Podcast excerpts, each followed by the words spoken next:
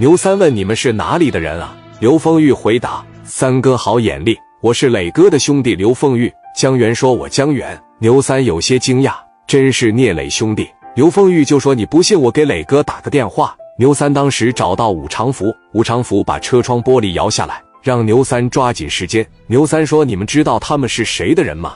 他们是聂磊的人。我他妈得罪不起，要是聂磊知道了，他妈要打死我。”武长福会洗脑。他曾经在天津市局挣了七十亿，娶了九个媳妇，这样家庭的人脑子转得快，会下台阶，更会堵死后路。吴长福说：“你把这批钢筋下了，就随便卖吧。”这两个兄弟说个话，就把你吓住了，你以后还怎么在青岛混呢？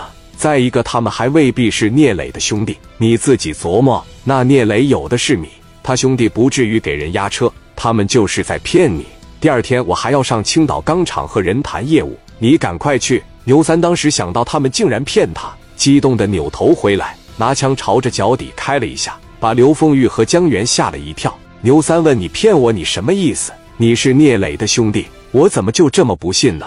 聂磊在青岛有的是买卖，他的兄弟会饿的给别人去押车，你他妈忽悠谁呢？”牛三一拳打在江源的鼻子上，当时就出血了。刘凤玉上前来，牛三体格较大。拿着胳膊肘朝着刘凤玉胸膛，嘎巴的一下，直接给刘凤玉打在地上，让兄弟快点把这车货截下来。那些兄弟就拿着砍刀在大车底下比划。大部分大车司机都是为了养家糊口才做这个高危行业。看到这个场面，想到自己的家庭就被镇住了。牛三的兄弟都会开大车，牛三是靠在胶州垄断白菜发的财。牛三领着这二十台车往胶州开去了。临走十五长福摇下车窗玻璃。阴笑了一下，江源鼻子直流血，刘凤玉被打得直呼心口疼。于少正没有受伤，但感觉到不太好意思。于少正说：“哥，实在是对不起了。”江源和刘凤玉就找到高速口旁边可以打电话的地方，要把这件事给聂磊汇报。刘凤玉说：“一定要找一找这个武长福，我估计他是领头的。”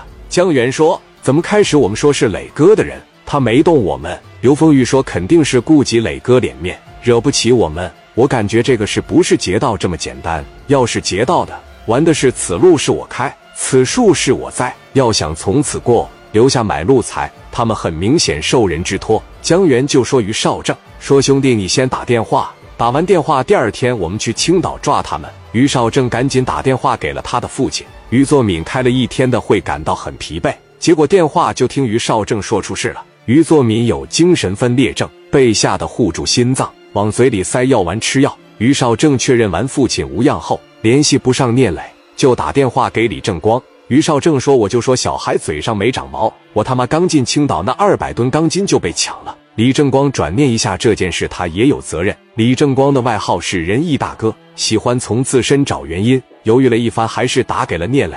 李正光说：“兄弟，你想想办法吧。但是这件事我也有不容推脱的责任，毕竟是我在中间给你们联系的。”现在发生了这样的事，我李正光有着不可推卸的责任。你这么的，让我李正光去行吧？你给我个机会，让我李正光打头阵。